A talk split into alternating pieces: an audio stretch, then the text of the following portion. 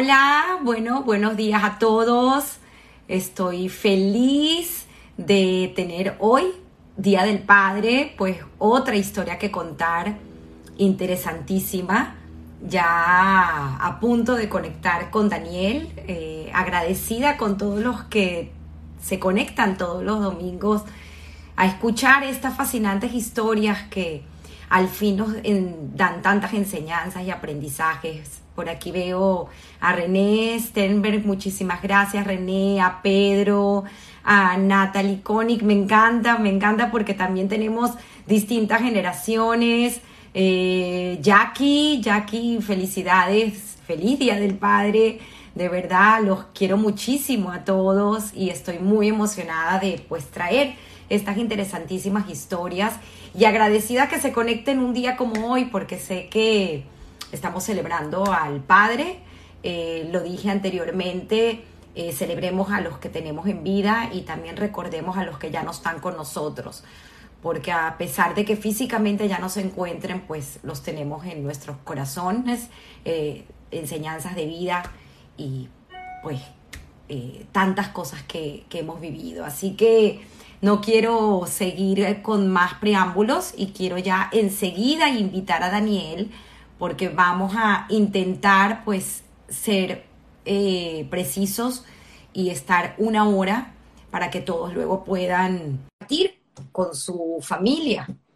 Así que nuevamente, mira, está Olguita Sinclair, mi querida Olga, de verdad, gracias por conectarte y por compartir, aunque sea unos minutos con nosotros. Te mando un beso, no sé si estás en Panamá, pero te mando un beso enorme. Y bueno, Katy Semere, que se conecta todos los domingos. Estás en Madrid, Olga. Gracias, gracias por estar y gracias por escuchar estas interesantísimas historias. Algún día te tendré en historias que contar. Olga Sinclair, una gran artista, de verdad. Yo te amo más eh, aquí Daniel, no sé por qué no ha entrado, porque ya lo invité. Vamos a volver a intentar conectarme con él. Lo voy a volver a invitar. Daniel Barnaghi, aquí estás. Y aquí estoy, send request. Vamos a ver si ahorita sí se conecta con nosotros. Él me pidió hacer una, un rehearsal. Eh, le dije que no, pero ves, unable to join. No sé qué pasa, Daniel. Eh, si quieres, a ver, fíjate a ver si estás siguiendo la cuenta. Y si no, pues trata de, de salirte y volver a entrar. Creo que es la mejor manera, porque fíjate que no te veo. Vamos a volver a intentarlo. Daniel Barnaghi. Aquí estás. Send request. Vamos a ver si lo logramos otra vez. Gracias, aquí está Margot Rostocker, eh, Andy Fisher, nuevamente, de verdad, gracias porque hay una historia que los une. Pues ambas historias son de Hungría, Andy, quien lo tuvimos también en días pasados en Historias que Contar. Está nuestra querida Dora, Dora Katz, que siempre se conecta con nosotros y seguimos intentando conectarnos con Daniel. No sé qué es lo que pasa. Daniel, trata de volver a entrar, por favor. Daniel Barnaghi, send request. Eh, creo que ahí está. Mira, ves, ahí está Daniel, Daniel join. Entonces ahorita creo que sí vas a poder recibir la invitación, Daniel. Voy a volver a intentar conectarme contigo. Daniel Barnaghi. Aquí estás. Bueno, estoy fascinada por, ¿ves? Unable to join. No sé qué es lo que sucede, Daniel. No sé si quieres, hagamos algo, Daniel. Vamos a, a cerrar esta sesión y vamos a volver a entrar todos, a ver si fue algún tema de conexión. No sé qué es lo que pasa. Mira, ahí te estoy viendo, Daniel. Trata de pedirme tú. ¿Ah? A ver si de esa manera se puede. ¿Será que estás con, mira, Gabriel se está eh, conectando, tu hermano, pero no entiendo por qué no te puedes conectar tú. Vamos a volver a hacer el intento, a ver, una vez más. Daniel Barnaghi.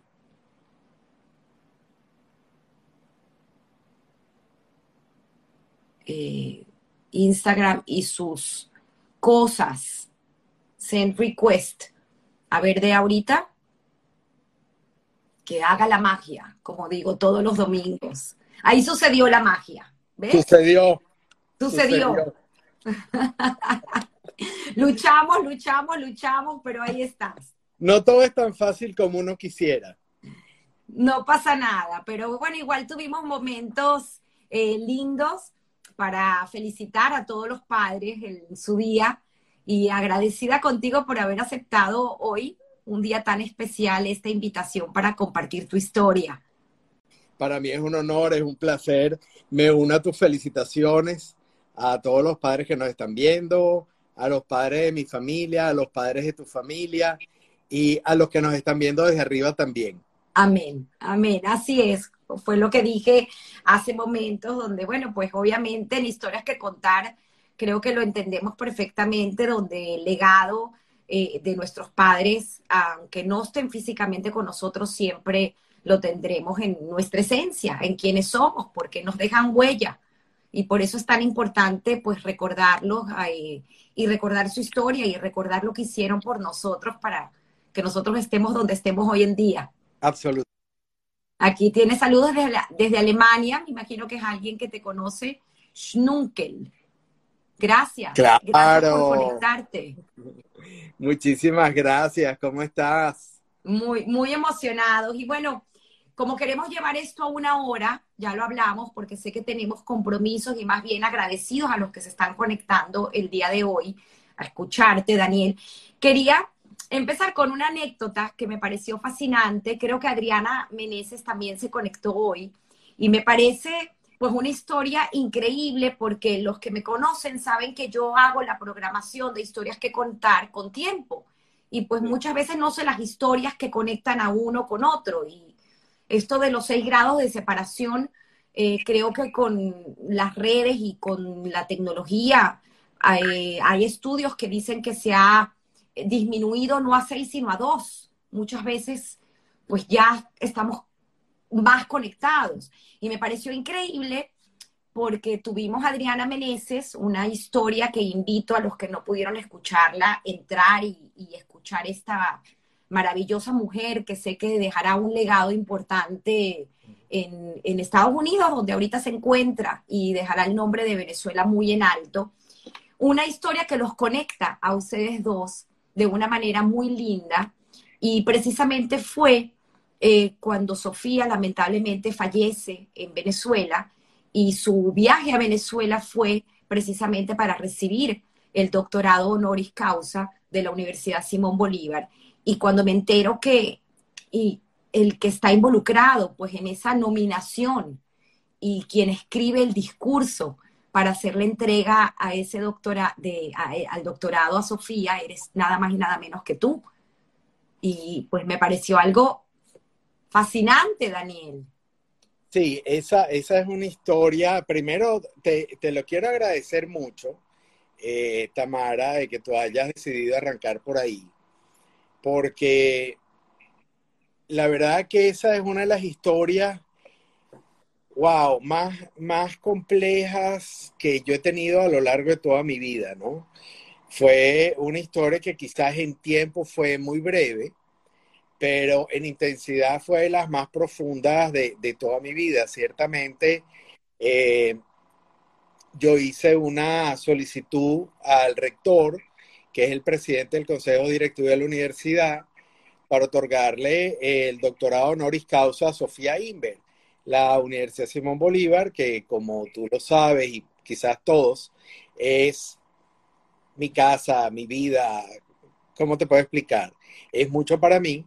Eh, tiene una tradición importante en el otorgamiento muy cuidadoso, muy selectivo de doctorados honoris causa y ciertamente Sofía faltaba. O sea, no, no hay ninguna duda, ¿no? Conozco, eh, creo, bastante bien la obra de Sofía, no, no solo como la persona que eh, dividió en dos la historia museográfica, museológica venezolana, sino como periodista. Eh, realmente ella, ella hizo un conjunto de métodos y de, y de innovaciones en el ámbito periodístico que poco a poco con el tiempo, o sea, yo entiendo que ha habido mucho interés en su vida, en su vida personal, en su vida privada, la verdad que ese aspecto a mí no, bueno, académicamente hablando, bueno, es importante, pero no, no es lo que me motivó en lo absoluto, sino me motivó lo que yo entiendo como sus contribuciones académicas y que yo creo que en el tiempo se van a ver. Entonces, bueno, se hizo la,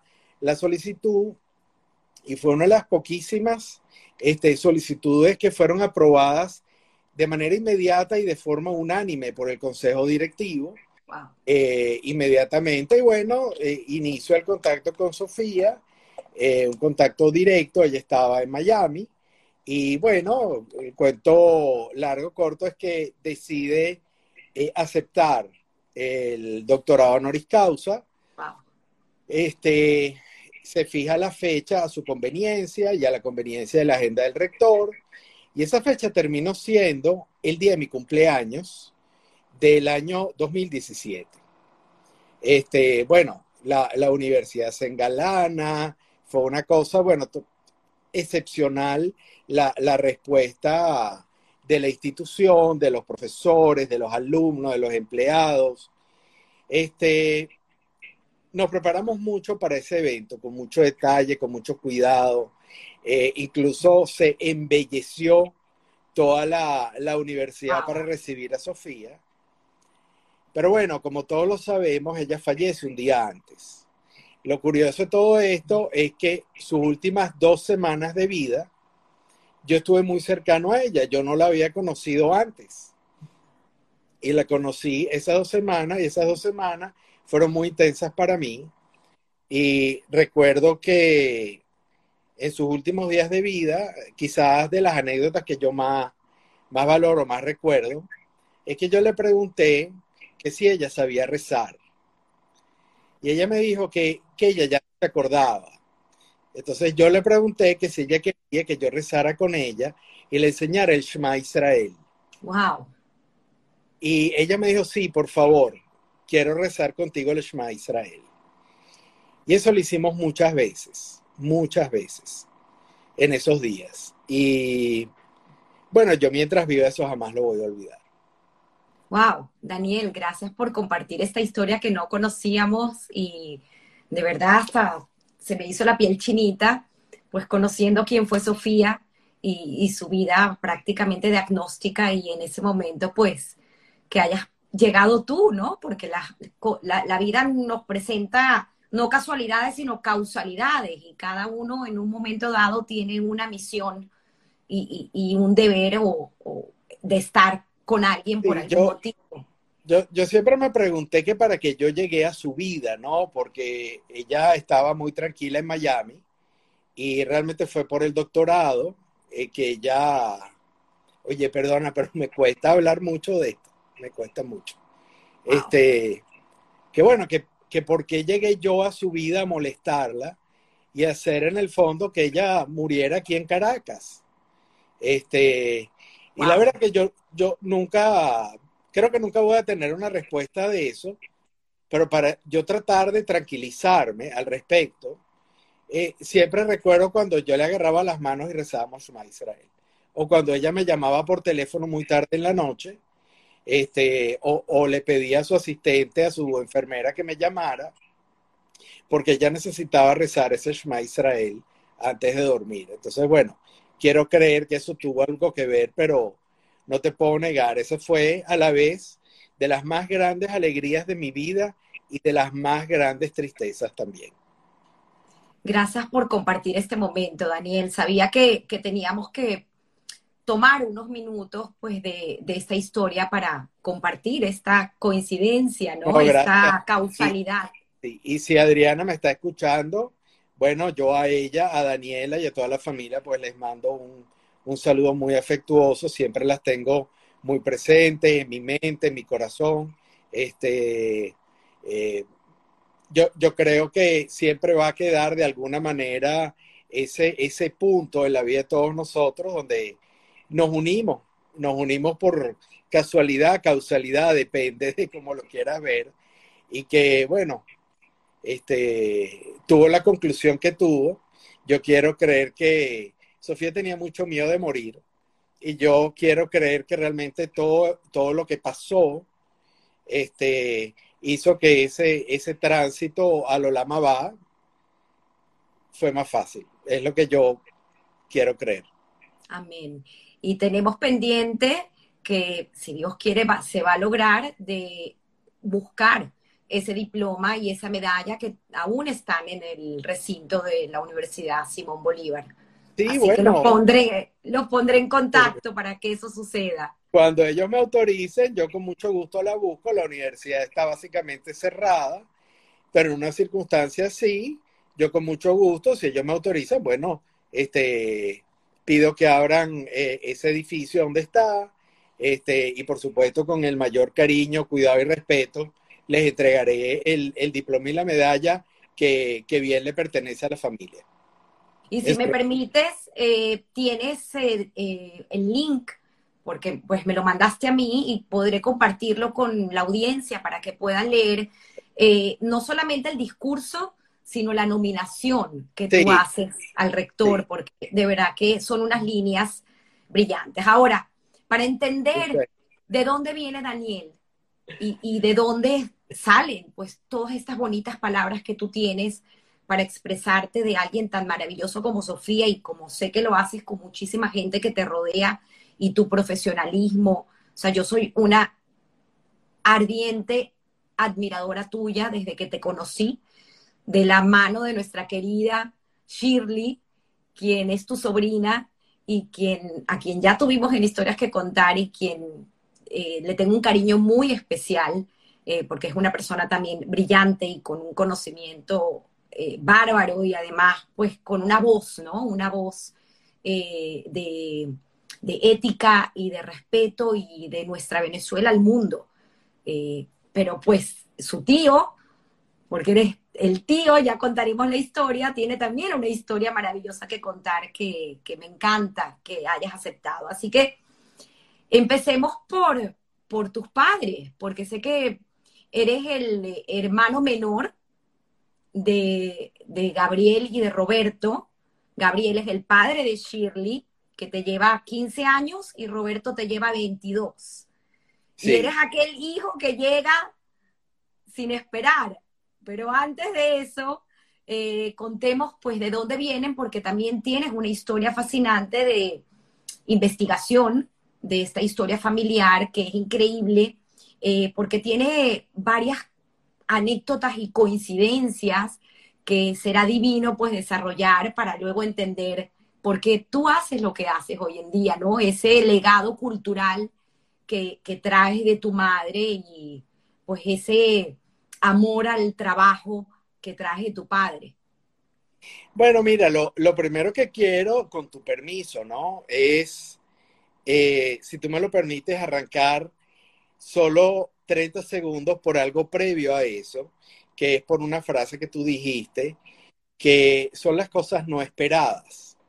Y realmente yo te quiero agradecer públicamente la invitación y yo te la acepto, primero porque me siento muy honrado de que tú seas la abanderada de las personas que tienen historias que contar, que son muchísimas, ¿no? Pero en mi caso en particular, yo lo que agradezco, eh, y siempre lo voy a agradecer, es que tú hayas llegado a mi vida a darme esperanzas en un momento donde yo no tenía muchas esperanzas.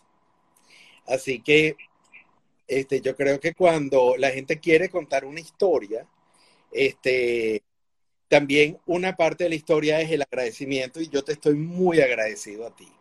Y Gracias, para mí Qué bonito. Y es muy importante podértelo agradecer porque me parece que, que la gente no siempre se toma el tiempo para dar las, las gracias por cuando una mano toca el alma de otra y tu mano tocó mi alma en un momento muy difícil y siempre, siempre te lo voy a agradecer. Wow, wow. Y fue, eh, lamentablemente me enteré por la situación que estabas pasando ahorita, porque en el momento pues no lo sabía, simplemente lo que estaba haciendo era lo que siempre hago, pues, cuando uno puede dar una mano a la gente que quiere, ¿por qué no hacerlo? Y en ese momento, pues, yo tenía el canal o la posibilidad. Pero, lo interesante de eso, y antes de entrar en la historia, es que tú lo hiciste por un compromiso tuyo con tu alma y, y con tu esencia. Porque tú me quieres preguntar a mí sobre la mía, pero yo creo que uno tiene que saber primero con quién está hablando. Y es bueno que la audiencia sepa con quién estoy hablando. Wow, este, el hecho es que tú hiciste eso porque, bueno, en realidad tú no me conocías y tú consideraste oportuno ayudar a una persona que tú no conocías. Y yo mientras viva, eso jamás lo voy a olvidar. Porque ayudar a una persona que uno quiere es fácil. Es más difícil querer ayudar a alguien que en realidad no conoces mucho. Eso es la esencia y esa es tu esencia y te la agradezco. Gracias, Daniel. Acepto tus palabras con humildad y agradecida. Por favor, me muero de ganas de conocer de dónde viene Daniel y sé que están tus hermanos conectados. Bueno, pues eres un eh, eh, eres la voz en este momento de esta historia de, la familia, ¿no? Una historia que, que nos remontamos a Hungría. Bueno, sí, fíjate tú, este, mi hermano Gabriel, que, acaba de, describir muy bien la historia, este, mi mamá un día le preguntó a mi hermano Gabriel qué quería, si quería un perrito o quería un hermanito, y, él lo lógico, un perrito, por supuesto. Pero en realidad, ya mi mamá, sin haberlo sabido, estaba en un estado de gravidez importante y mis padres me tuvieron a mí muy, muy tarde, este, de manera totalmente involuntaria, sin buscarme. Yo simplemente quise venir por alguna razón que no sé si he descubierto o no. Este, creo que parte de la razón es porque para mí fue un honor acompañarles a ellos en la última fase de su vida este, y tener a los hermanos que tengo y tener a los sobrinos que tengo. Este, hermanos, cuñadas, o sea, realmente para mí, este, yo quiero mucho a mi familia, este, les doy gracias a Dios por ellos y sin duda alguna fue una bendición llegar tan tarde porque la verdad que tuvo unos padres maravillosos, pero también tuvo unos hermanos este, que más de una vez hicieron de papás, sobre todo por, lo, por el consentimiento, por la ayuda, por el apoyo, ya que yo llegué tanto más tarde. Y tienes una anécdota maravillosa que si quieres la puedes contar, porque Roberto para ese entonces ya había comenzado a estudiar medicina. Sí, estaba en tercer año en medicina, eh, ciertamente. Mis padres estaban muy preocupados por un embarazo inesperado, descubierto muy tardíamente. Entonces, este, bueno, consideraban que quizás lo mejor era no darle curso a ese embarazo, ¿no? A lo que quedaba del embarazo.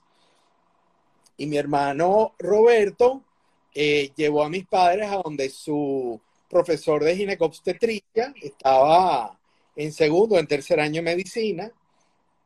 Y este doctor, el doctor Javer, famoso, importante ginecobstetra venezolano, en paz descanse, acaba de fallecer hace poco, este, le dijo a mis padres, mire, si él surge con algún defecto, yo lo voy a este, adoptar. Pero ustedes son dos personas sanas, a pesar de la edad relativamente avanzada que tienen. Este, no se preocupen.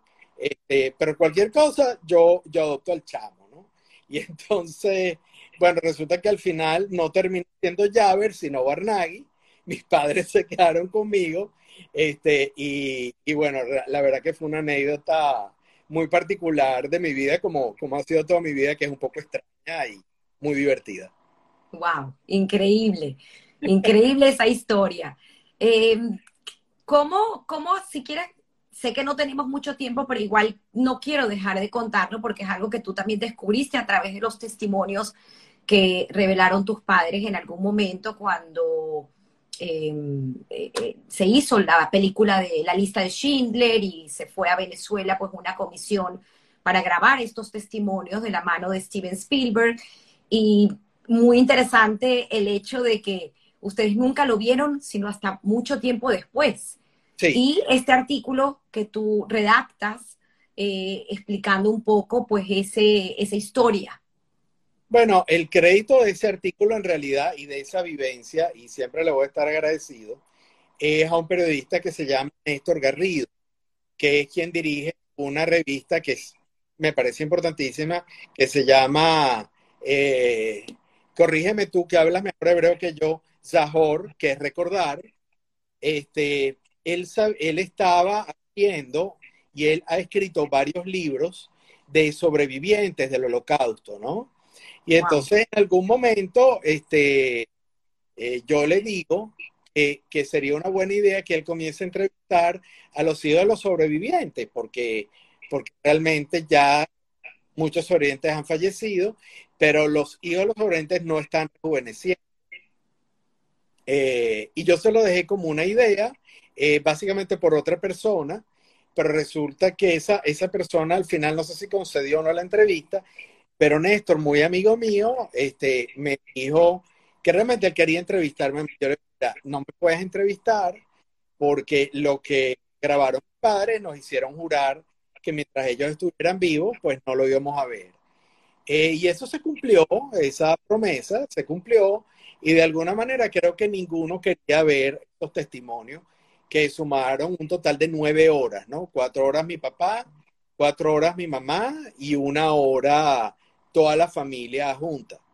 Este, y Néstor, eh, que es tan excelente psicólogo como periodista, aunque su profesión es de periodista, me dijo que bueno, que él estaba dispuesto eh, a, a, ver esos testimonios conmigo y, y yo acepté, yo acepté, lo hablé con mis hermanos y bueno, dije que yo iba a ver los testimonios y yo creo que yo nunca he llorado tanto en mi vida y todo eso se lo caló el pobre Néstor.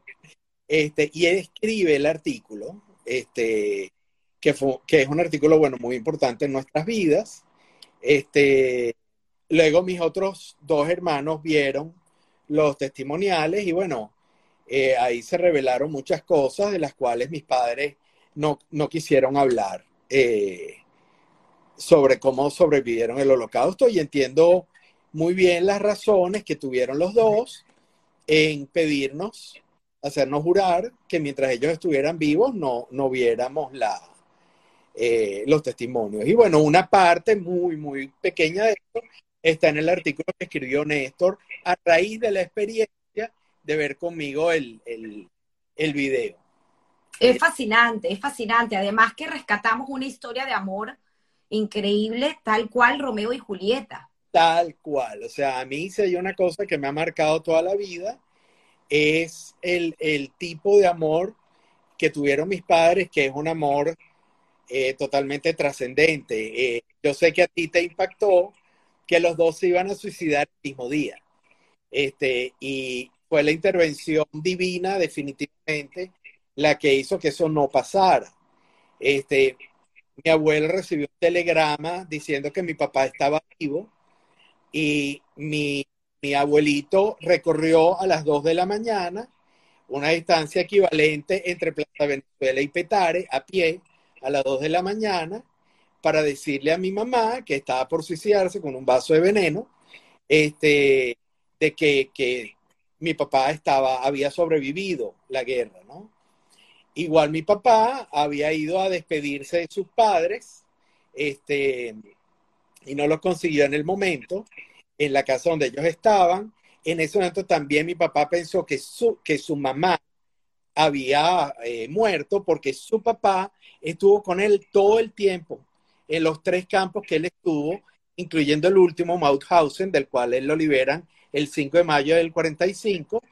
Y gracias a Dios, él se logra encontrar con una persona que le informa a mi papá que mi mamá estaba viva y que su mamá también había sobrevivido. Entonces él se entera de eso, por supuesto, los dos desisten. Luego de eso no fue inmediato, mi papá no fue el mismo día para la casa porque él estaba en muy malas condiciones, pero fue a la mañana siguiente. Llega a las 5 de la mañana del día siguiente a, a buscar a mi mamá y esa misma tarde con 28 kilos mi papá y con 24 mi mamá, se fueron a bailar al sitio donde se habían conocido. Que bueno, estaba medio en ruinas, pero mucha gente había ido para allá pues a celebrar el, el final de la guerra y a bailar. Y yo creo que ese tipo de amor es un amor, uh, bueno, trascendente, es humano, es divino, es todo. Es hermoso. Además está esta fotografía, eh, que también esa historia de la fotografía me parece increíble, que Shirley ha compartido en varias oportunidades con su audiencia, y es una foto el día de la liberación del campo, eh, donde aparece tu papá eh, y tu abuelo. Sí.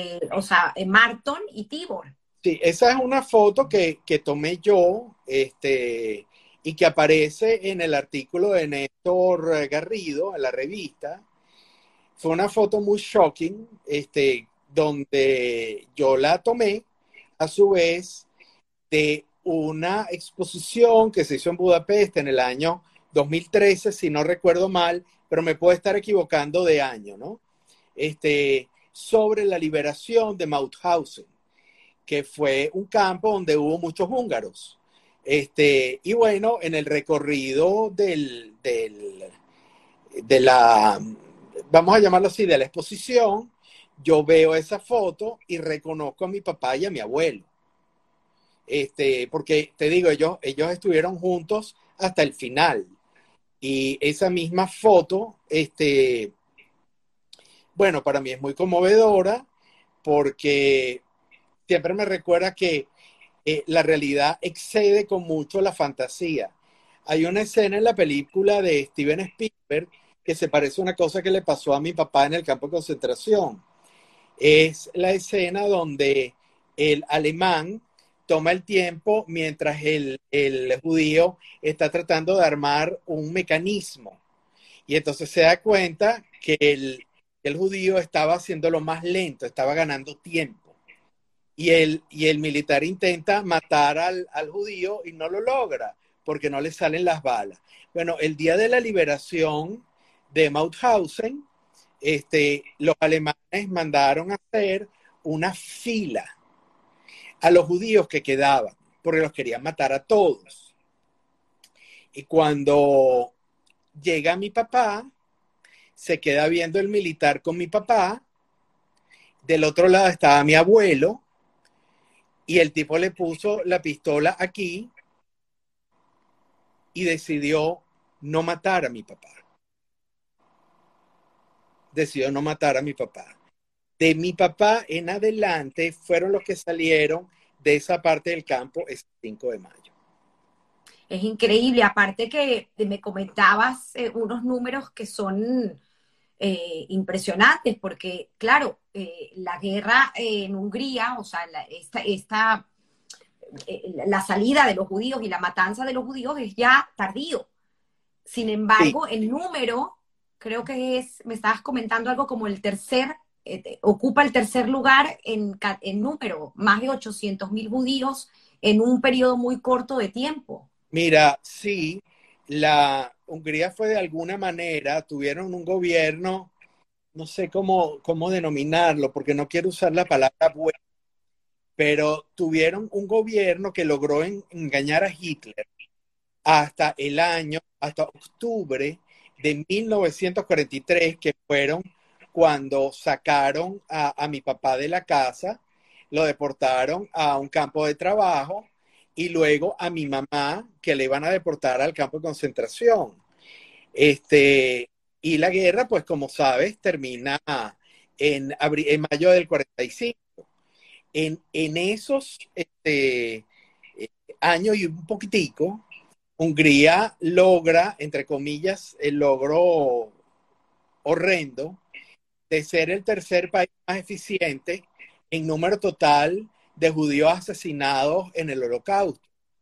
Hay cifras que hablan de 400.000 judíos, como lo menciona Roberto Rabinovich, querido amigo a quien le mando muchos saludos, pero también hay otras cifras que hablan de 800.000 en total.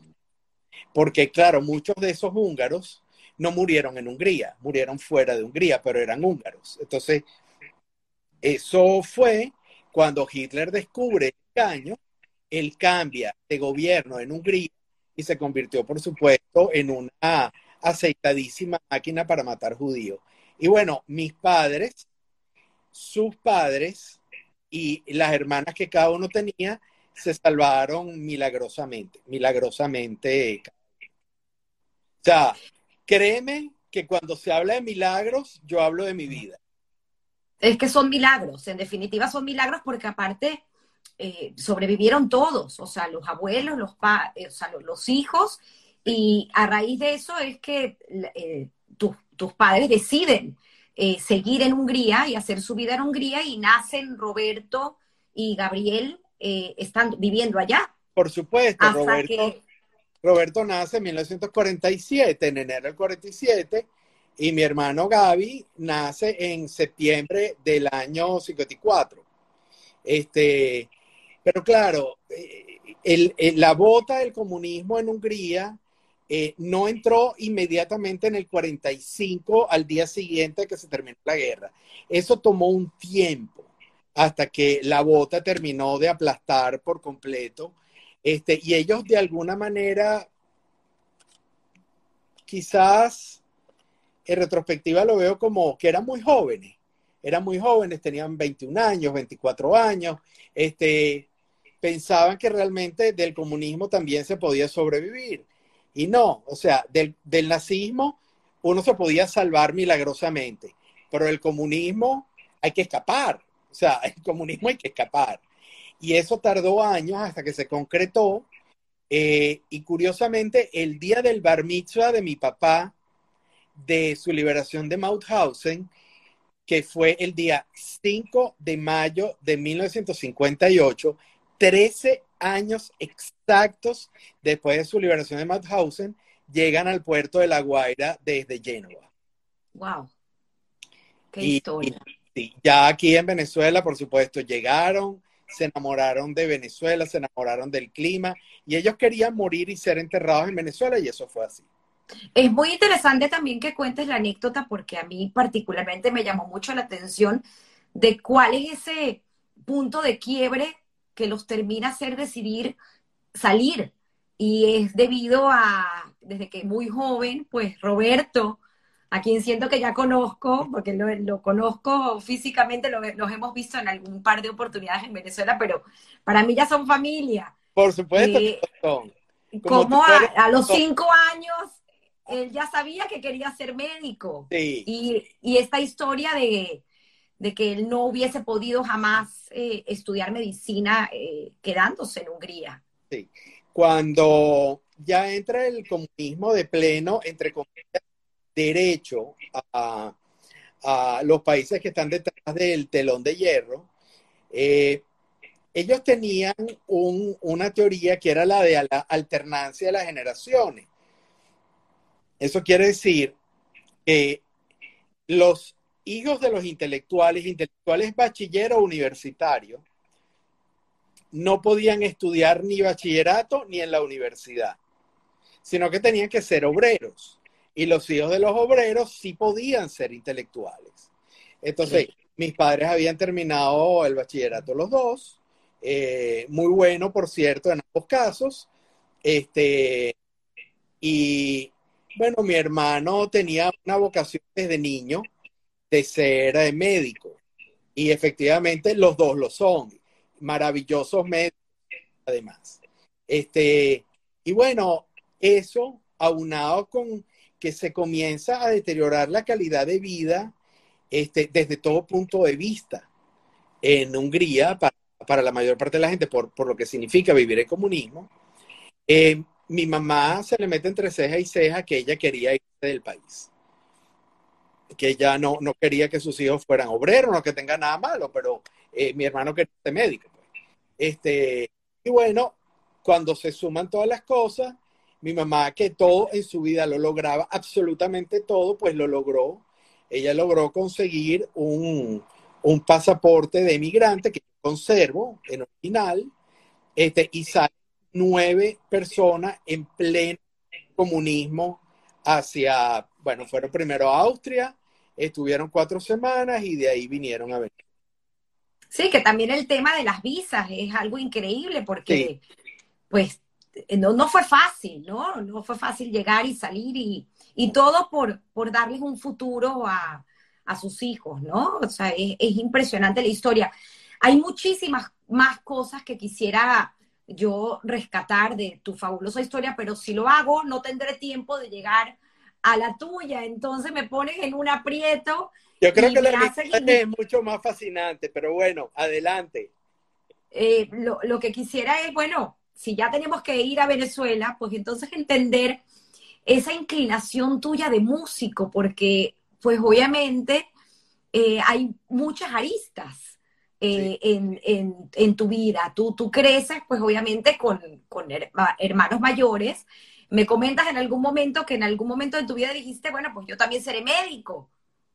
Bueno, es que ellos querían que yo fuera médico y en la vida, tú sabes, lo que es para ti ni que te quites y lo que no es para ti ni que te pongas.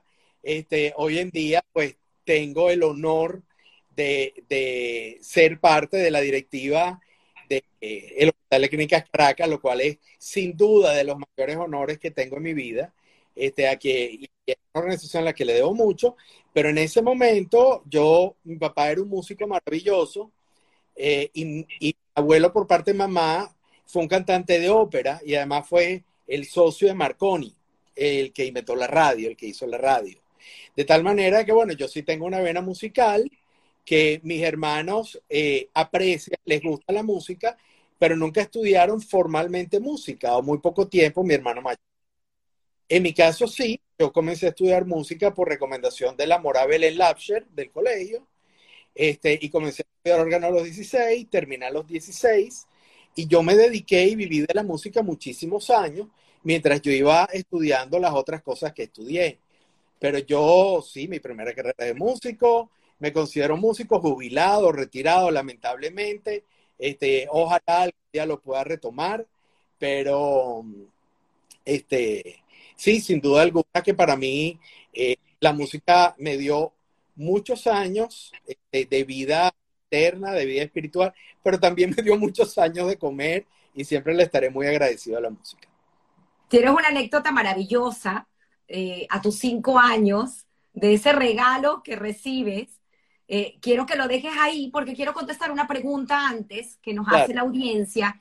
Eh, es Rob Facián, que dice, ¿por qué deciden Venezuela o cuáles eran las opciones de países a donde irse? Eso lo, habíamos, lo hablamos en su momento, pero bueno, surge esta pregunta y no quiero dejar de que tengas la oportunidad de contestarla porque es muy interesante en nuestra historia. Bueno, muchos saludos a Roberto, gracias por la pregunta. Sí, mis padres en realidad querían llegar a Estados Unidos para lo cual tenían que esperar en Viena seis semanas hasta que la hermana de mi papá y otros familiares mandaran la visa, tardaba seis semanas en llegar.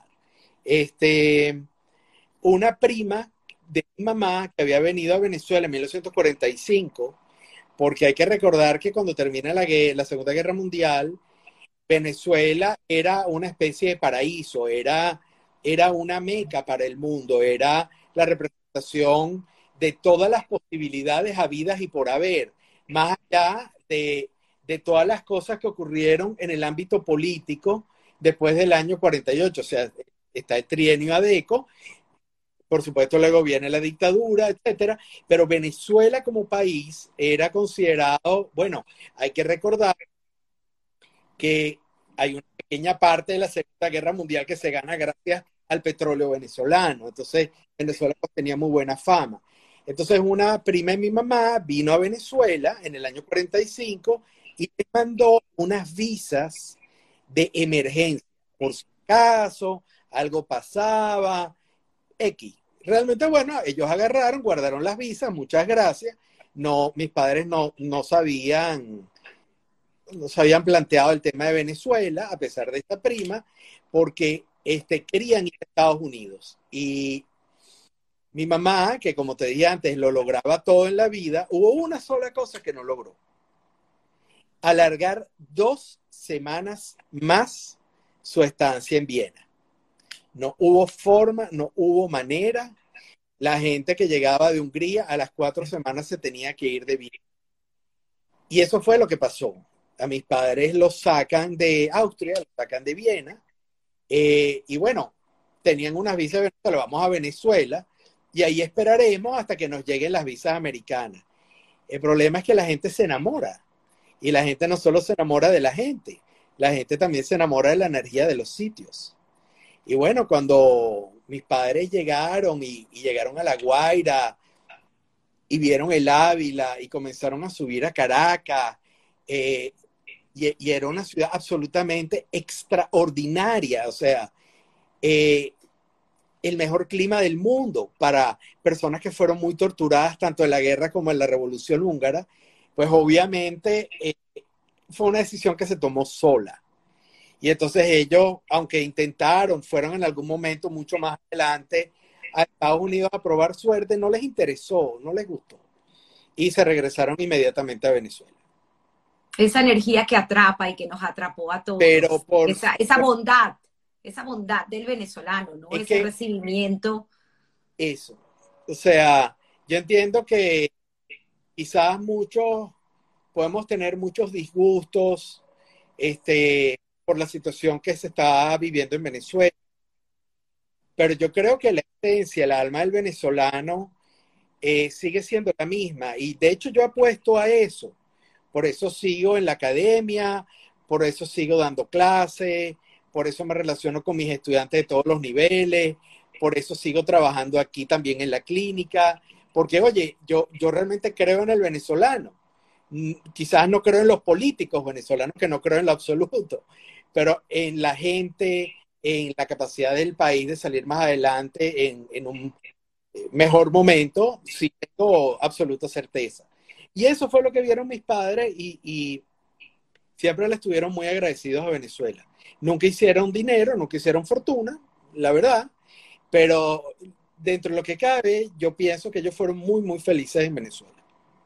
Y les dieron la mejor educación posible.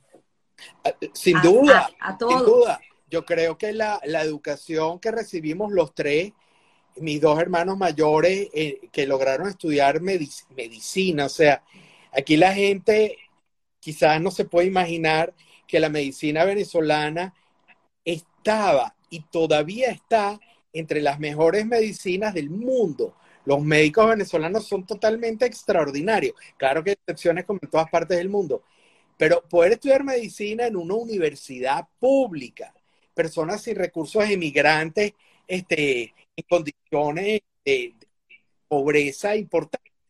Bueno, eso es increíble. O sea, medicina es una de las carreras más caras del mundo.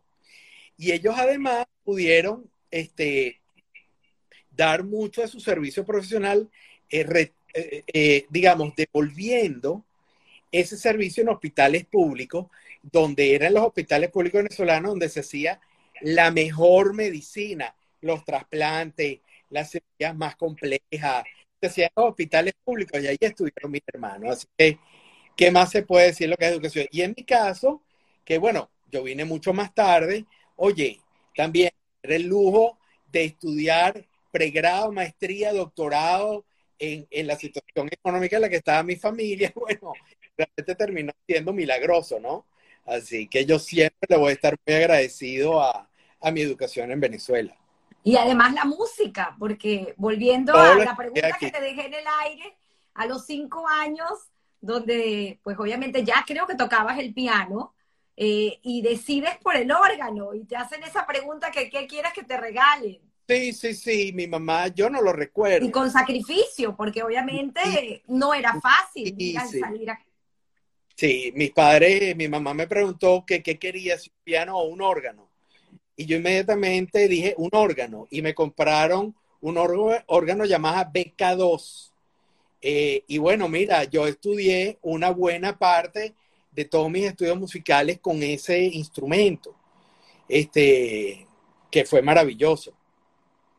Qué bonito. y aparte, tu, tu, tu parte de tu carrera, cuando empiezas en la Universidad Simón Bolívar, eh, ingeniero eléctrico, porque te llamaba muchísimo la atención, sí, sí, sí. la suspendes para seguir con tus estudios de, de músico. Sí, yo, yo luego, o sea, para mí era muy importante, ya había terminado, digamos, los estudios de órgano y quería ser director sinfónico coral y de ópera.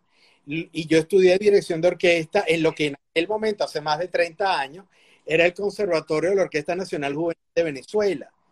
y fundamos un pequeño grupo de estudiantes, la cátedra de dirección de orquesta, y en el caso que ya tenía un instrumento principal, ese fue mi instrumento principal, y efectivamente yo este, dirigí orquesta, corto tiempo, eh, luego estudié dirección coral, fundé coro de Liesa, que es uno de mis más grandes orgullos en la vida, lo dirigí muchos años, o sea, realmente a mí la música me ha llenado de satisfacciones, este, desde todo punto de vista. Y, creo que toda la magia de lo que se vivió en Venezuela eh, con el sistema, tanto de orquestas como de coro, hace que Venezuela haya sido, es y seguirá siendo una referencia mundial de lo que es gerencia en música.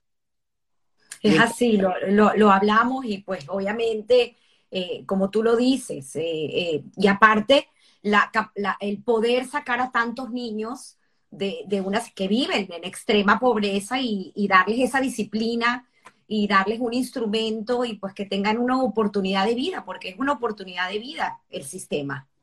Nosotros tenemos músicos eh, de fama mundial en, que son venezolanos que fueron integrantes del y que cuando entraron al sistema vivían en una pobreza extrema. Yo conozco a varios cuyos nombres me reservo, pero tienen fama mundial. Eh, yo mismo recuerdo cuando hacíamos los ensayos en el núcleo de La Rinconada, que fue un núcleo con el que yo trabajé bastante, eh, tuvimos que poner un alfombra en el salón de ensayo, porque los niñitos a veces venían o calzo o con alpargatas rotas. Entonces, este, había un aire acondicionado, entonces, bueno, para que no tuvieran los piecitos en cemento frío, se puso una especie de alfombra de para proteger a estos niños. Estos niños construyeron el sistema. O sea, realmente la obra es extraordinaria. Eso no se puede quitar. Y por eso es que yo también estoy muy honrado de que hay, varios músicos, pero hay dos que la Universidad Simón Bolívar les dio el doctorado honoris causa. Uno de ellos, José Antonio Abreu, y el otro es Emil Friedman, que un poco es la contracara pero en la parte educativa y escolar. O sea, lo que hizo el, el Colegio Prisma con música también es de fama mundial. No tanto como el sistema, no tanto como José Antonio Abreu, pero los dos tienen méritos totalmente excepcionales. Y, la historia, la historia de, de, él, ¿no? Como persona, pues también fue maravilloso. Es, es divino, divino poder conversar contigo y rescatar todas estas historias y anécdotas. Sin embargo, volvamos a tu historia porque me llama mucho la atención cómo tú decides finalmente regresar y terminar tus estudios y no seguir con el mundo de la música, porque se lo debías a tus padres. Eh, bueno, lo que, pasa es que yo vengo de una familia eh, que realmente era muy, muy rica en valores, en amores, todo lo que tú quieras, pero muy pobre en recursos. Este, y yo me di cuenta que para mí la música tenía que ser lo que efectivamente fue eh, una ayuda económica, pero no podía ser mi único ingreso, porque en aquel momento además era una situación, bueno, muy competida, excelente músico, de talento extraordinario, este, y yo no me podía dar el riesgo de saber si yo estaba o no dentro de esos grandes talentos. Este, me gustaba mucho la Simón Bolívar, la ingeniería eléctrica, y bueno, yo regreso a, culminar mis estudios de ingeniería eléctrica, pero yo siempre este, mantuve el vínculo con el órgano, eh, fui maestro de capilla en varias iglesias, este, también toqué en muchas bodas de iglesia y en la sinagoga, en la Unión Israelita, en la Asociación Israelita, y eso fue maravilloso para mí porque la verdad que fue lo que me permitió ser independiente económicamente desde que yo era muy joven. Y después de este, eh, de, tu ingeniería, pues haces tu doctorado en ciencias políticas. No, primero hago el máster, yo hago el máster. El máster en el IESA. Sí, el IESA a mí me, llena también, es mi segunda casa de estudios. Eh, la quiero, bueno, entrañablemente. Todas mis experiencias en el IESA fueron maravillosas. Este, el único grupo de chat con el que yo mantengo contacto permanente es compañeros egresados del máster del IESA en el año 1995. Este, eh, fue, una, eh, fue increíble mi, mi, experiencia en la maestría.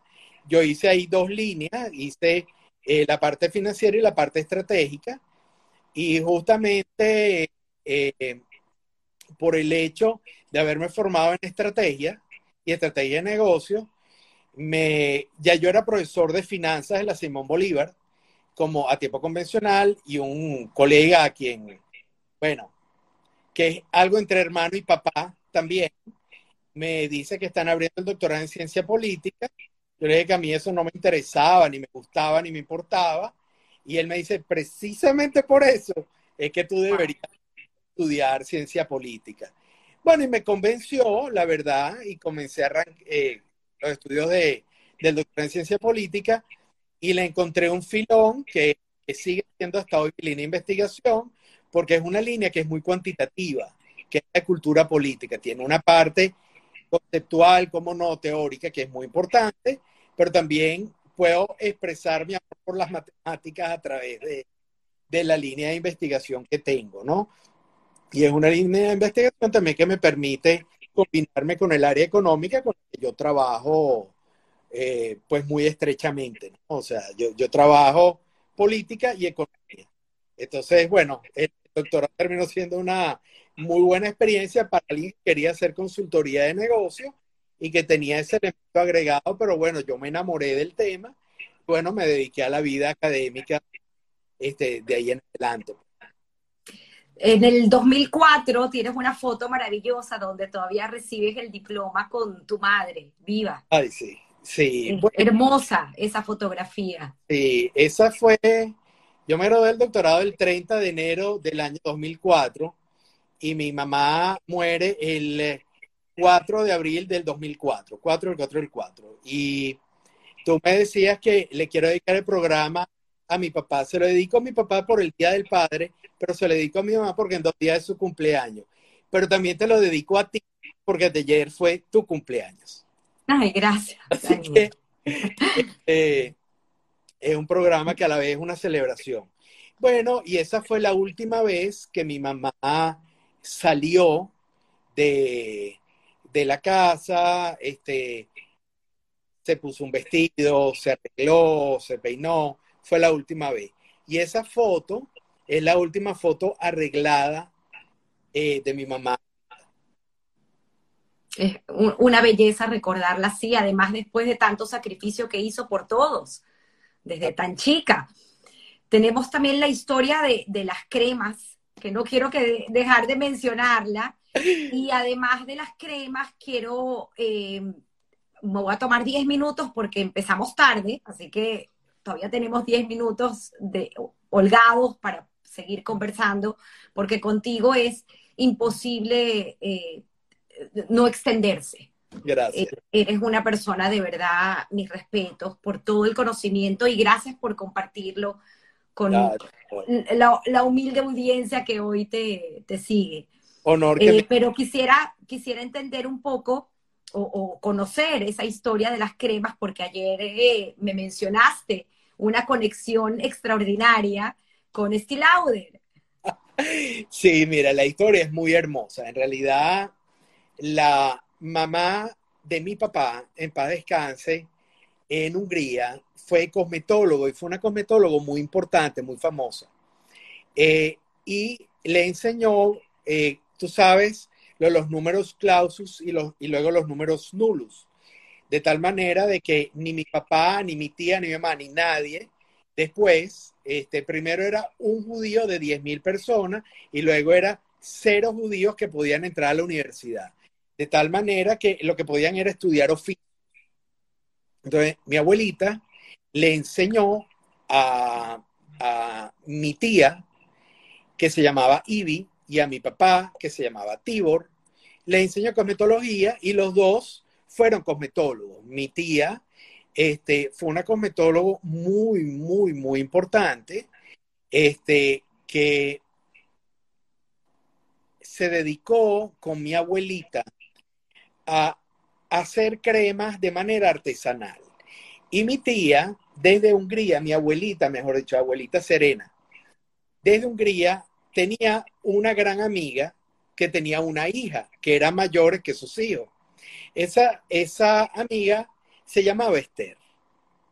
Y esa señora Esther también estudió cosmetología, pero era una mujer que se va más temprano a Estados Unidos, luego se encuentran con mi tía y se hicieron amigas hasta el final de la vida de ambas. Esa Esther es Estilauder. Estilauder tuvo, que no, ese es el apellido de casada, tuvo con su marido, en paz descanse, una visión eh, de negocio, de, de, producción industrial de los productos, aunque Esti, al igual que mi tía, al principio iban puerta por puerta vendiendo los productos que ellas hacían artesanalmente, porque Esti Lauder también comenzó artesanalmente, igual que mi tía, y eran, no eran competencia porque eran muy amigas, eran, eran complementos, ¿cómo, ¿cómo lo puedo decir? Era otra filosofía, dos judías muy religiosas, este, que se hicieron mucho toda la vida, y mi tía con mi abuelita tomaron más bien el sector artesanal de las cremas. Pero las cremas era uno solo de los productos. Ellas hicieron muchos productos. Por ejemplo, este, el que yo tenga la cara más o menos decente es gracias a los productos de mi abuelita y mi tía. Yo tenía mucho acné. Ellas hacían un producto del cual yo no tengo la receta. Lamentablemente esta receta sí parece que se perdió, que era un producto antiacnéico. Y ellas tenían un enorme conocimiento de la química y este, la crema a la cual se refirió Shirley es una crema, yo, yo tengo una de las cremas aquí, porque siempre ha sido un sueño dorado eh, rescatar el tema de la, de la crema y hacer las recetas, pero esta vez también no artesanalmente. Porque hacer esa crema artesanalmente es bien complicado. Yo no sé si Venezuela es el sitio para arrancar ese negocio ahorita, pero quizás otro país sí, porque es que son ingredientes que, bueno, como, como todo producto de belleza, tiene unos estándares químicos y de seguridad química y los productos y la estabilidad, y tiene que ser en temperatura exacta. Y todo eso nosotros lo teníamos en la casa de mi papá. Teníamos las ollas, teníamos los termómetros, los medidores de presión, y hacíamos la receta de las cremas exactamente igual como la hacía mi abuelita en Hungría. Y luego como lo hicieron en Nueva York. Y esa marca se popularizó, pero lamentablemente mi tía, que falleció en el 2007, tenía dos hijos varones, este, que no, no tuvieron o no tienen interés en esa parte cosmetológica, y Shirley sí tiene interés en, en esa parte. Y bueno, si ella me deja, yo la quiero acompañar porque a mí el tema me parece fascinante. No, me encantaría. Además que volvemos a hablar de los dos grados de separación. Y quiero mencionar que en eh, domingos pasados, pues tuve el privilegio y el honor igualmente de tener a Stevie Bander y él tiene eh, relación por su trabajo con eh, los hijos de, de Steve, con Robert. Ronald y, Ronald. Entonces, pues, pues ahí los pongo en contacto. ahí los pongo en contacto. Sería increíble con esa historia, pues poder rescatar que, tanto interés hay, ¿no? Rescatar esta, receta y hacerla y como tú dices yo.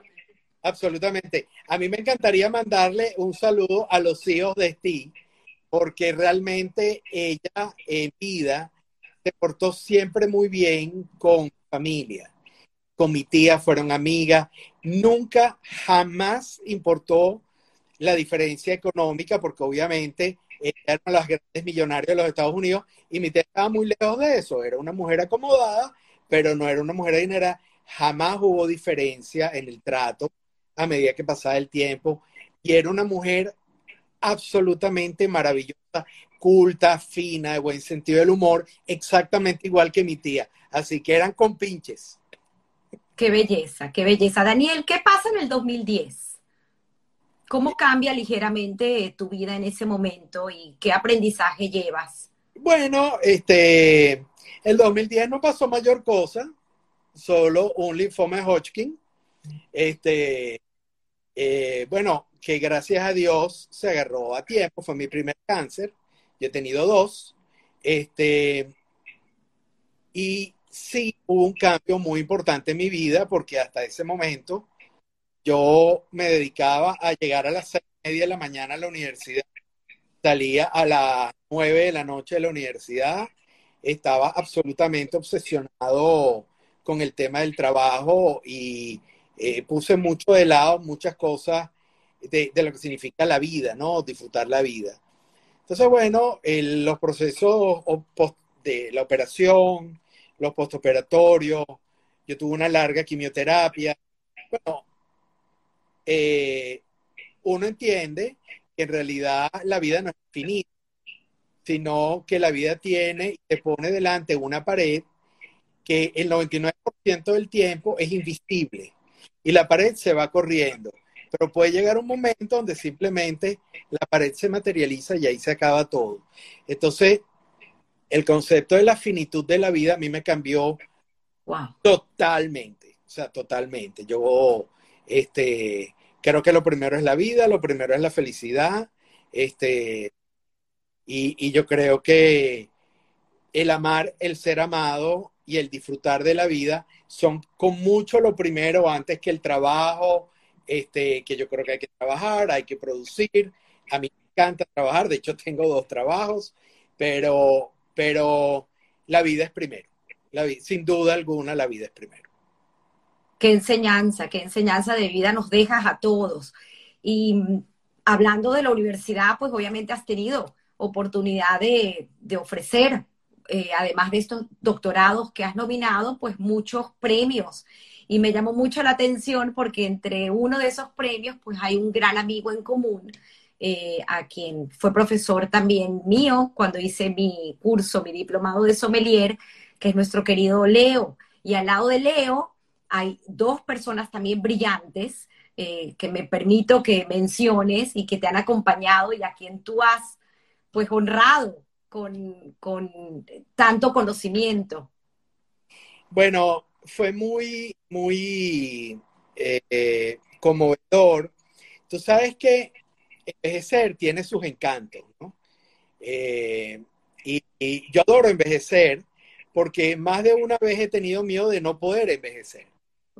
Y también envejecer en la universidad es maravilloso porque las cosas que eran tan difíciles, ascender en el escalafón, los trabajos de ascenso, hacer bien tus trabajos, tu, docencia, tu extensión, ya a medida que, que, uno pasa todo eso, que yo lo pasé hace años, yo soy titular hace un bojote de años, yo estoy por jubilarme, comienzan a, pasar cosas muy bellas en tu vida, como son, por ejemplo, eh, que te nombran para ser jurado de premios. El caso de nosotros, tenemos un premio que es muy importante, que es el Ernesto Maíz Vallenilla, que es un premio que nosotros le damos a los egresados, a los egresados que simbolizan a la Universidad Simón Bolívar en sus criterios, en sus valores, en su excelencia, en su, wow, en, lo que le aportan al mundo, a la vida. Y yo tuve el honor de ser el, presidente del jurado en ese año, que, que, fue el año 2019, si no me recuerdo mal, corrígeme tú, este, y, fue algo absolutamente maravilloso. En aquella oportunidad tuvimos dos ganadores, tuvimos un empate. Yo fui el presidente del jurado. Eh, una, la, la, principal jurado externa era Valentina Quintero. Yo no la conocía, la conocí en esa oportunidad. Fue una oportunidad totalmente preciosa compartir con ella. Es una mujer mucho más seria de lo que la gente se imagina. Es una mujer, eh, bueno, metódica, temática, piensa las cosas, piensa lo que dice. O sea, este, es muy divertida, pero cuando tiene que trabajar, trabaja muy en serio. Y en esa oportunidad este, le dimos el premio a Leo y a Fernando eh, eh, Mijares Wilhelm. Y realmente yo, yo, estoy absolutamente orgulloso de ellos dos. En el caso de tu amigo Leo, que me voy a dedicar a hablar un poco más de él, este, se lo digo porque la producción académica que la con el tema del vino es de clase mundial. Eh, quizás él es un tipo bastante sencillo, bastante humilde. Él quizás no está buscando fama o reconocimiento mundial, pero si su obra eh, escrita y su trayectoria se pudiera difundir y traducir a otros idiomas, él sería un sommelier de fama mundial por sus aportes, por sus métodos, por la forma como ha hecho su trabajo. Y realmente es, es un tipo excepcional, o sea, desde todo punto de vista. Eh, a mí me impresionó mucho el día de la premiación, este, fue elegantísimo, elegantísimo a recibir su premio, eh, lo cual denotaba el enorme respeto que él siente hacia la universidad y hacia que él haya sido elegido un símbolo de la universidad. Y en el caso de Fernando, Fernando es uno de los científicos venezolanos más importantes del mundo.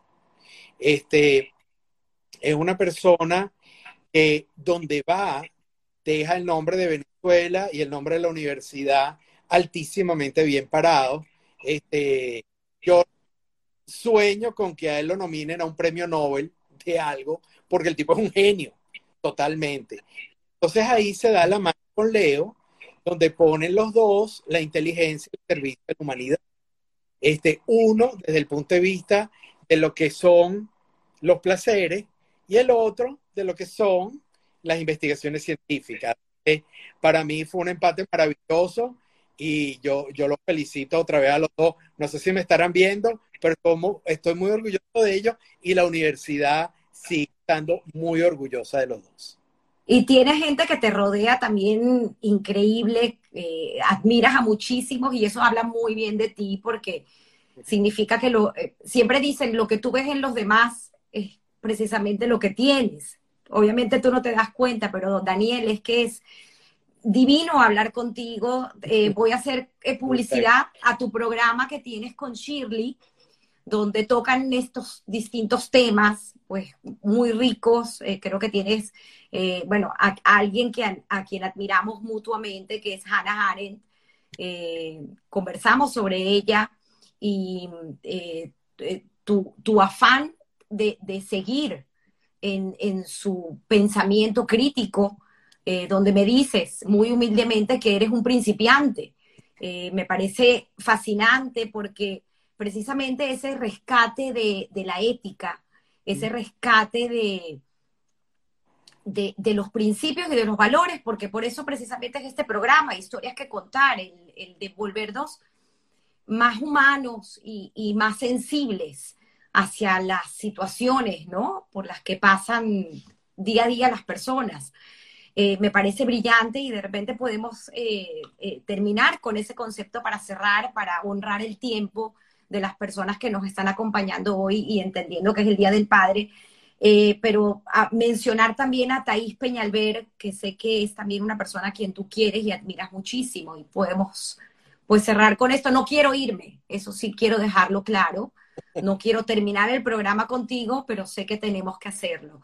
Pero si fuera por mí, me extiendo pues dos, tres horas más. Muchísimas gracias de verdad por eso. Mira, en aras de, ser breve, en respeto a los papás, a las esposas y a los hijos de esos papás que quieren sacar los huesos de ser bien Mira, yo he tenido el honor, eh, para mí el tema de los medios es, es, bien particular, porque para mí en realidad es parte de mi función de extensión como un profesor de planta.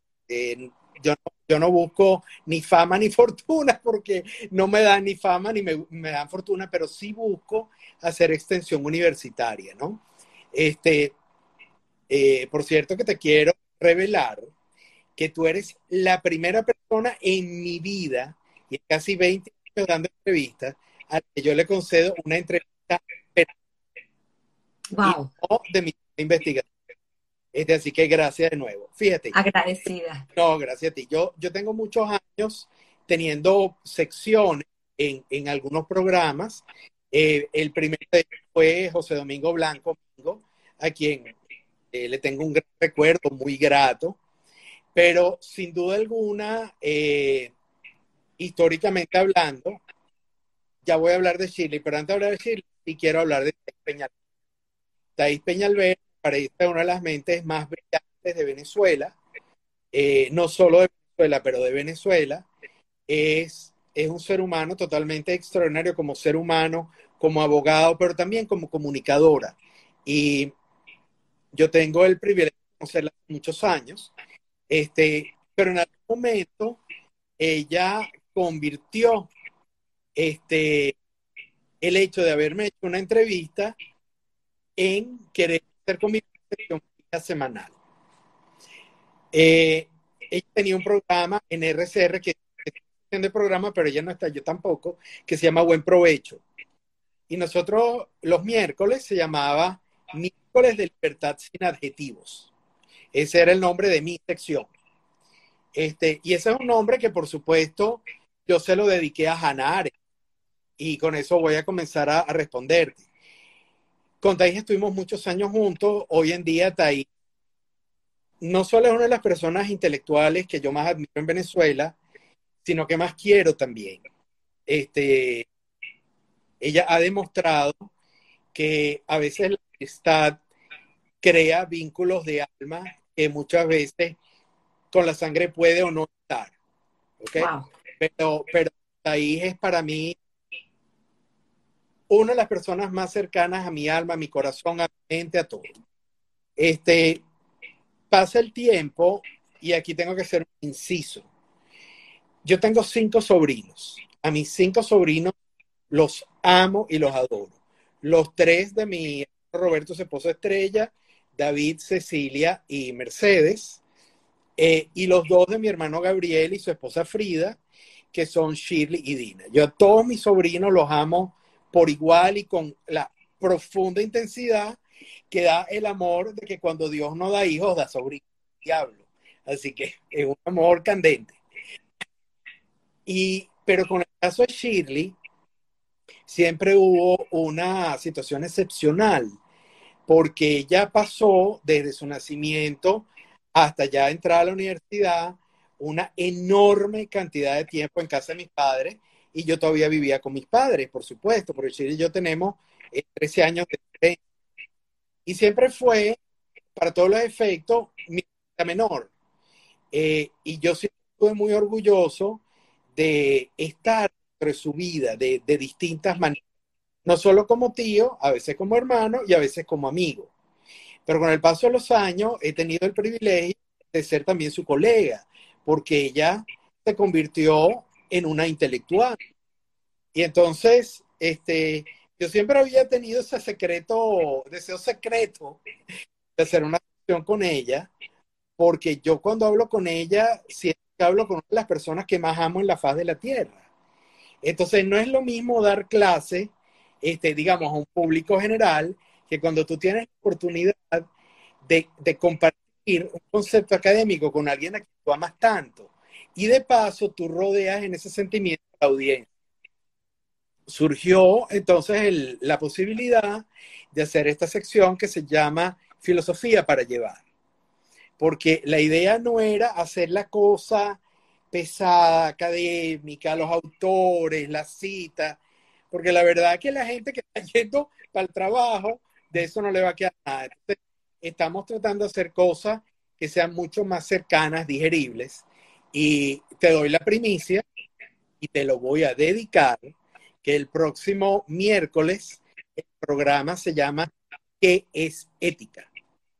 Wow. Este es nuestro programa el miércoles, donde por supuesto también hablaremos de la banalidad del mal, hablaremos de Hannah Arendt, hablaremos de, de qué es el concepto de ética, pero sin duda alguna que yendo hacia el cierre, yo creo que lo que tú y yo admiramos en común en Hannah Arendt es que nos enseñó un concepto muy particular de qué significa la ética, donde la ética trasciende eh, de decir lo que los demás quieren escuchar para decir la verdad siempre. El, eh, uno de sus libros principales, que fue Eichmann en Jerusalén, es un libro que tiene elementos sumamente controversiales, pero es, son dichos desde su ética, desde su noción de verdad. Yo creo que aunque el concepto de ética es el comportamiento esperado, Hannah Arendt lo que no, quiere tratar de es que el comportamiento esperado es la verdad. Y esa es la gran diferencia entre lo que es la ética occidental de lo que es la ética en otros lugares del mundo, donde hay más hacia otro tipo de conceptos de ética que no tienen necesariamente que ver con la verdad, sino con la conveniencia. Y eso vamos a hablarlo este miércoles. Así que espero tener el honor de tu sintonía. Fascinante. ¿La hora, Daniel? ¿La hora? Es a las siete y media de la mañana, hora de Caracas. Ahí estaremos. Invitación pública y bueno, fascinante tema, además de, de todo, todo este tema del pensamiento crítico, ¿no? Donde también creo que parte del, no sé si llamarlo pérdida de la ética, discúlpame si estoy eh, utilizando alguna frase que no debe ser utilizada, pero siento que hoy en día, pues, eh, el hecho de, del motor y de la cotidianidad con la que vivimos nos hace pensar menos.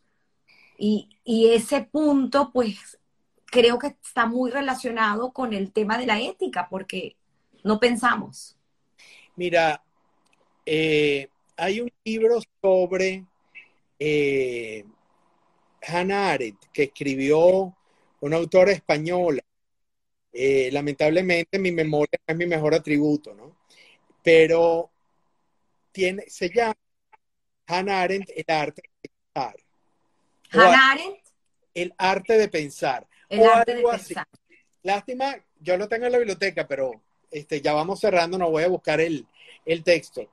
Pero ciertamente eh, yo recomiendo mucho a quien le interese el tema de Hannah Arendt que vean la película sobre ella, donde ella defiende de una manera tan vehemente que lo que hace al animal humano, el hecho de ser humano, es pensar, es el derecho de pensar y, la posibilidad de desarrollar ese pensamiento. Si no podemos pensar, entonces nos quedamos con la parte animal de los animales que somos. Y eso yo creo que en la película de ella, eh, de Margaret Trota, que yo recomiendo mucho que la vean, queda absoluta y taxativamente claro. Ella representó en esa época, eh, hasta, hasta su fallecimiento en los años 70, lo que es la defensa del pensar y no solo del obedecer. Obedecer es lo más fácil del mundo. Por eso los sistemas autoritarios y los sistemas radicales eliminan el pensamiento como un atributo, porque hace que sea difícil gobernar. Es mucho más difícil gobernar a gente que se toma la molestia de pensar que a gente que no se toma la molestia de pensar. No porque no quieran tomarse la molestia, sino porque un Estado autoritario no lo va a permitir. Y eso queda muy claro eh, en la obra de Hannah Arendt. Y cierro diciendo que, aunque hay muchas obras que me parecen muy importantes, para, para trabajar este tema en particular, están los orígenes del totalitarismo, que son tres libros en uno, y que yo finalmente con eso cierro mi invitación a la audiencia que si tienen oportunidad lean Eichmann en Jerusalén y los orígenes del totalitarismo de Hannah Arendt. Gracias por tus recomendaciones maravillosas, pero no te vas sin antes contestar, por favor, la pregunta que hago a todos mis invitados y que he tomado prestada de mi querido Guy Ross, eh, el creador del podcast, y tiene un libro para quienes quieran leerlo que se llama How I This, acerca de la suerte o el trabajo. ¿Qué tanto de la, a, la vida le debes tú a la suerte y qué tanto al trabajo, si lo quieres ponderar? Mira, yo creo que ha sido una gran suerte sobrevivir.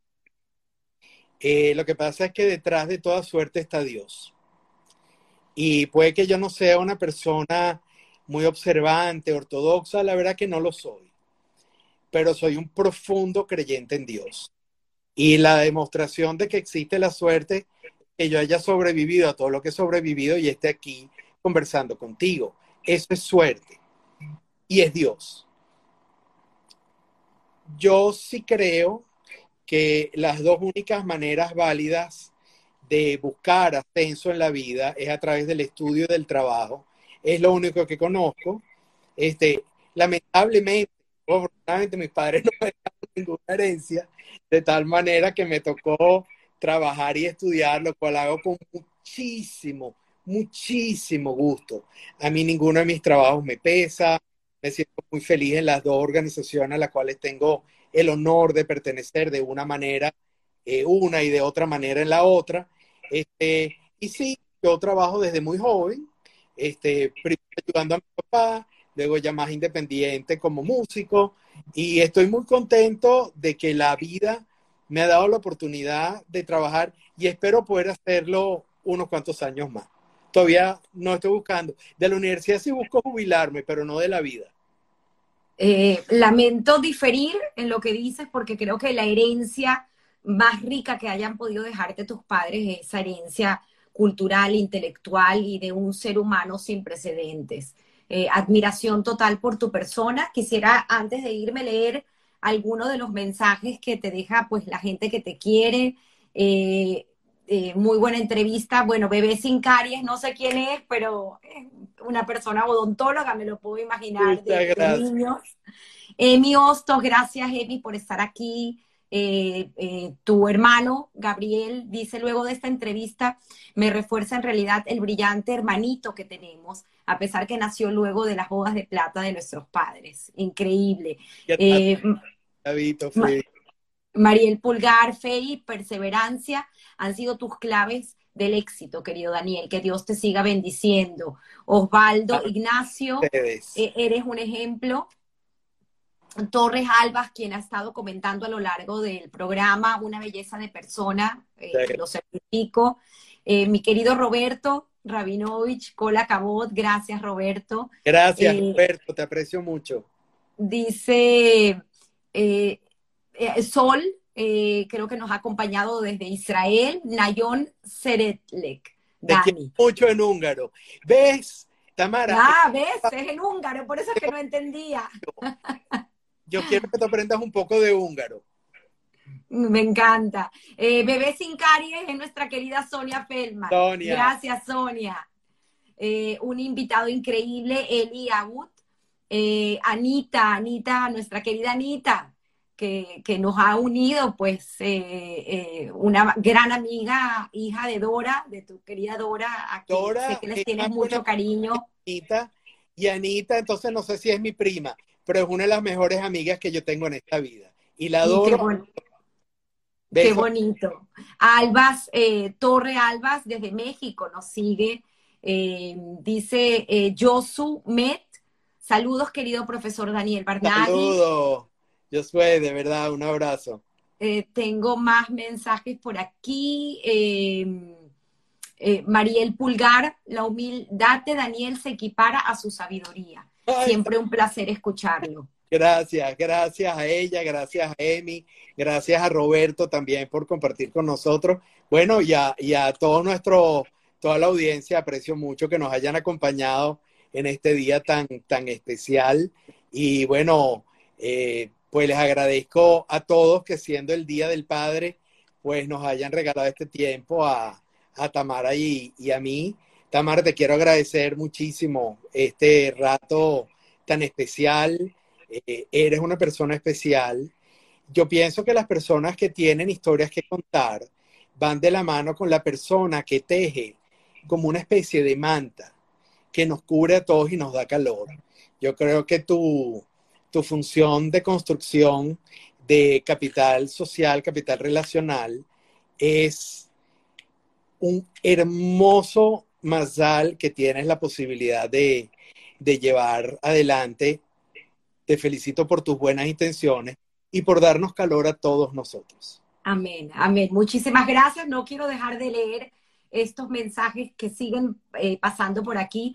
Andy Fisher, que también lo tuvimos de invitado. Saludos. Eh, pasadas. Dice, muy interesante historia, Daniel, te felicito por una vida tan interesante. La tuya también es una historia extraordinaria. Ojalá alguna vez podamos conversar en persona. ¿Y hay, y hay alguna unión con eh, Wise, el, apellido que toma tu padre, eh, tu abuelo, en Hungría. el original, el que es el original, que es el, Barnaghi, es el Waze, con una persona que fue muy allegada al padre de Andy, a Roberto, y que está en Venezuela. Eh, su nombre Roberto, si no me equivoco, eh, que probablemente hijo de Juan. Eh, así que los pondré en contacto para ver si de alguna Eso manera... es maravilloso porque en la familia Weiss con ese Z, hasta donde yo sé, puede que esté equivocado, en Hungría era una sola familia muy grande con algunas pocas personas que se salvaron del holocausto. Así que es posible que sea algún eh, primo familiar, me encantaría saberlo. Y, y, bueno, la verdad que yo también estoy viendo algunos mensajes y estoy muy conmovido y estoy muy agradecido con todos. Frida Barnaghi, pues eh, mamá de Shirley, extraordinario mi cuñado, Emi Hostos, nuevamente gracias, y bueno, mi, toda la gente que se conectó. Con honores de la Universidad Simón Bolívar, trabajó con nosotros en el Hospital de Clínicas Caracas y también, y aunque ella, no sé si se lo he dicho, pero es un poco mi hermana menor y la adoro. Y siempre donde esté yo, tú tienes un sitio, eh, mi querida. Ahorita no estás en Venezuela, pero si en algún momento deseas regresar, sabes que tienes un puerto seguro. Qué bonito, gracias. Y bueno, como todos saben, la entrevista la estaré publicando en eh, mi Instagram Live, estará para que todos la puedan ver y estará también en el canal de YouTube. Así que agradecida enormemente contigo, Daniel. Quedaron muchísimas cosas que queríamos conversar, pero pues quisimos una hora, nos extendimos a hora y media, como te dije, pudiese haber conversado muchísimo más tiempo contigo, a lo mejor podemos repetir una historia que contar nuevamente con Daniel. La Gracias a todos. historia que yo quiero contar contigo es la tuya. Y yo te quiero comprometer públicamente a que me dejes entrevistarte. ¿Qué compromiso? no contesto. Un abrazo a todos, feliz Día del Padre y gracias. Todos tenemos una historia que contar. Bye bye. Bye bye.